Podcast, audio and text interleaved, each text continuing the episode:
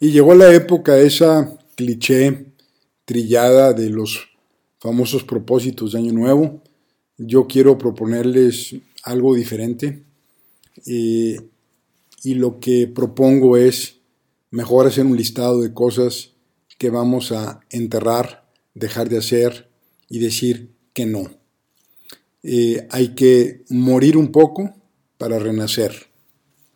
Esto obedece a que en general eh, el sistema de vida que, llevamos pues nos ha llevado a que estamos saturados, sobreestimulados, sobreinvertidos y agotados.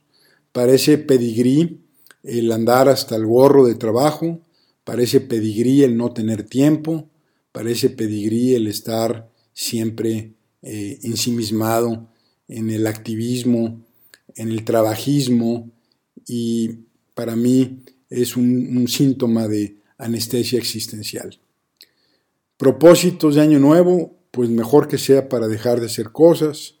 Ya hacemos demasiado, nos enrollamos todos los días en actividades estériles que nos hacen poco sentido si nos damos el tiempo de considerarlos o meditar las cosas.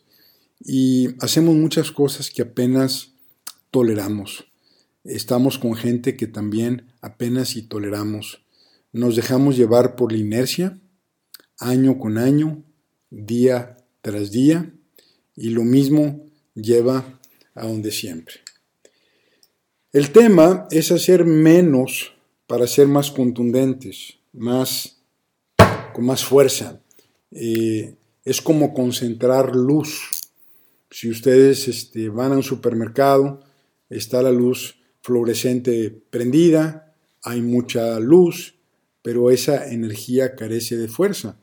Si la luz se concentra y se convierte en un rayo láser, un foco eh, obsesivo, compulsivo de energía, eh, es capaz de cortar diamantes. Entonces, yo quiero hablar de, dejar de ser dispersos para, para sernos concentrados. Eh, el tema, eh, entonces, repito, es hacer menos para ser más contundentes, como un rayo láser. Elegir estratégicamente implica renunciar. Siempre que se habla de estrategia, inmediatamente se tiene que hablar de renuncia. Es, van juntos. No puedes hacer estrategia sin renuncia. Entonces, la gente, como se entiende el concepto de estrategia es qué vamos a hacer cuando realmente la implicación primero es qué vamos a dejar de hacer. Se renuncia para abocarse a algo, se sacrifican alternativas para centrarse en una, dos o tres y más ya no. En una entrevista le preguntaron a Jobs qué, era lo que hacía especial a Apple y dijo, en Apple nosotros sabemos decir que no a ideas muy buenas. El reportero como que se rascó la cabeza y a ver otra vez. Sí, decimos que no, dice Jobs, a ideas muy buenas porque solamente decimos que sí a ideas sobresalientes. Entonces, eh, la renuncia es una fuerza de energía potencial. Eh, un principio de economía, eh, el de asignación de recursos, aquellos que les gusta la micro, la macro, eh, dice, o mejor dicho, estaría de acuerdo con la siguiente frase. Puedes obtener casi cualquier cosa que tú quieras, pero no puedes obtener todo lo que tú quieras. O sea, no se puede. Es un tema de recursos, de tiempo y finalmente de vida. Eh, lo quiero repetir, puedes obtener cualquier cosa que decidas si te lo propones, si te enfocas, pero no puedes obtener todo lo que tú quieras. Entonces, necesariamente está implícita la renuncia. No hay recursos ni tiempo que alcance para todo. Por eso la estrategia es contraintuitiva. Menos, más, eh, es como la dieta. No, no, no. Y es una letanía diaria de nos, pues eso es realmente el efecto principal en, la dieta. Eh, la estrategia es igual. Esto no, porque esto es lo que vamos a hacer, esto tampoco. Es, se requiere de mucha disciplina, es contraintuitiva y, y se requiere de restricción, de una disciplina de enfoque. Finalmente, los nos definen a los sís. Piensen en un sistema binario, que es el lenguaje de las computadoras, que se va a base de sí o nos. Los nos van mapeando un camino diferente a, cuando se ponen sís a muchas cosas. ¿no? Entonces, eh, la fuerza que tienen los nos está subestimada. Es más sexy la meta nueva que la renuncia vieja. Por eso es que casi nadie lo hacemos y casi nadie nos enfocamos.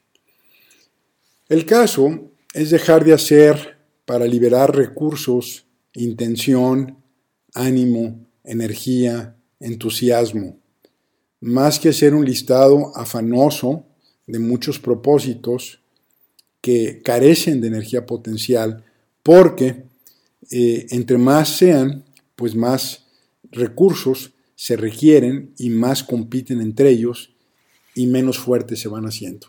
Entonces, lo que acaba pasando es que se neutralizan unos a otros. Lo de siempre lleva a donde mismo. Hacer más ya no, mejor hacer menos. Renunciar, abandonar o morir un poquito morir visto como una desincorporación de un fin y de un cierre. O sea, la vida son de circulitos que se van abriendo y cerrando, no es una gráfica eh, en dos ejes este, que se mueve constantemente y pensamos que en ascendente. Eh, no, son una bola de círculos que se abren y que cierren. Entonces, esa desincorporación es morir a nuestra vieja versión de nosotros mismos. Imagínense que se los encuentran y les dicen, oye, ¿te ves muy bien? ¿Dónde dejaste a tu viejo yo? ¿Qué le hiciste? Este, no, pues fíjate que lo fui a enterrar el otro día y al... Bueno, obviamente esa es la idea, ¿no? Eh, estar mejor eh, usualmente tiene que ver con estar más cerca de lo que uno es. Eh, al principio de la vida, la primera mitad de la vida, es muy confuso. Llegamos a un mundo arrollador y anhelantes buscamos un rol, una guía, una señal. Queremos encajar, queremos introyectar a un personaje de una película, queremos ser igual que nuestros papás o lo contrario que nuestros papás, casarnos con alguien como nuestra mamá o alguien muy diferente a nuestra mamá, pero estamos buscando pistas constantemente para saber quiénes somos. El problema es que solamente sabemos quiénes somos a través de la interacción con otros y de la exposición a eventos que nos, que nos impacten. ¿no? Ahí es donde nos vamos conociendo. Nadie puede conocerse encerrado en el closet.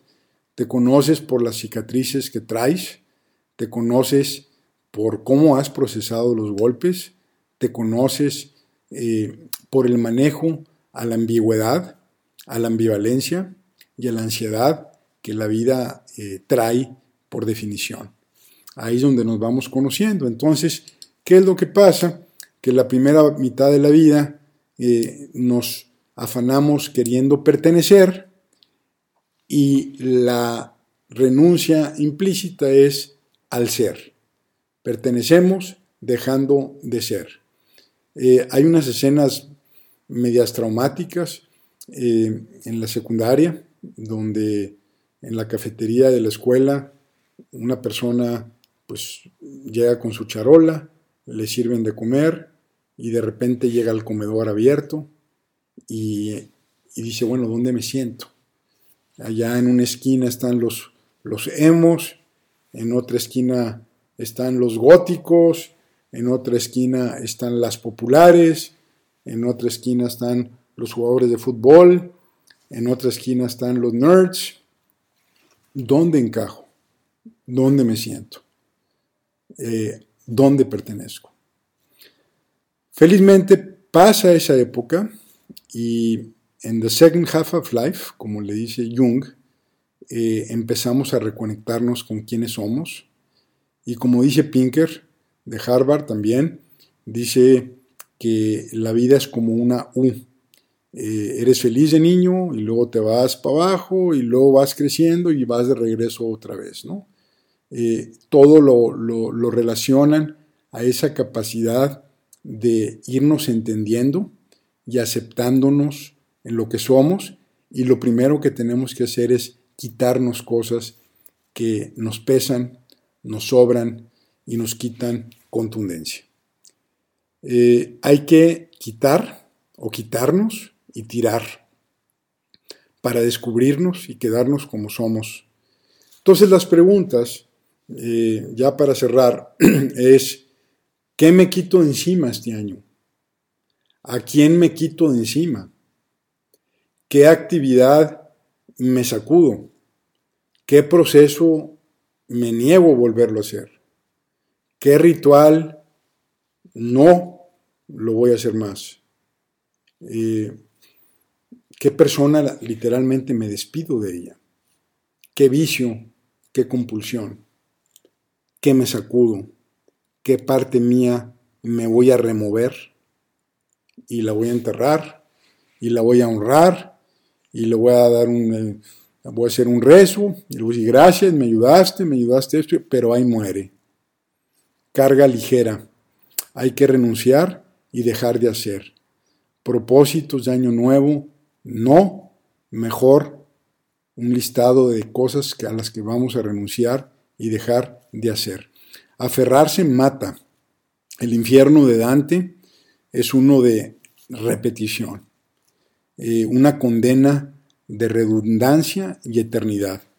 Eh, Borges, entre sus ideas fantásticas que tenía, dice que el peor laberinto es aquel que es solamente una raya larga, infinita, interminable y sin curvas. Eso, para Borges, era el peor de los laberintos. Nietzsche eh, simplemente decía, Hell is repetition. Eh, la redundancia mata. Y es que finalmente, eh, si no hay espacio, si no hay esa eliminación o esa desintoxicación o esa eh, remoción de cosas, aspectos de nuestra vida y la tenemos saturada, las cosas llegan, las cosas nuevas no llegan. Hagan de cuenta que llegan las cosas nuevas, ven nuestro sistema y me meto por aquí, no, me meto por acá, no puedo entrar. Y se van. Entonces hay que dejar holguras, espacios, vacíos, respirar hondo, tolerar un poco la falta de actividad y las cosas nuevas van a llegar. Lo de siempre lleva a donde mismo. Y lo más duro de todo es este, el, eh, aceptar el hecho de que para renacer, todo el mundo estamos en esa cosa de renacer y volver a, a nacer y revivir, pues la, implicación es que hay que morir. Hay que morir, aunque sea un poco, o se podría decir lo suficientemente poco. Dejar la piel vieja, allá tirada, que se seque con el sol y se huele con el viento. Feliz 2020, el número 2020 está padre, suena de reto, suena como un año cambiador, y sueña como un, eh, suena como un año eh, de remoción. Vamos a convertirlo en un año en el que nos quitamos todo aquello que nos pesa además, que nos estorba y que no queremos y que nos falta la valentía, la fuerza, la determinación de decir hasta aquí. Bueno, Gracias, feliz 2020, nos vemos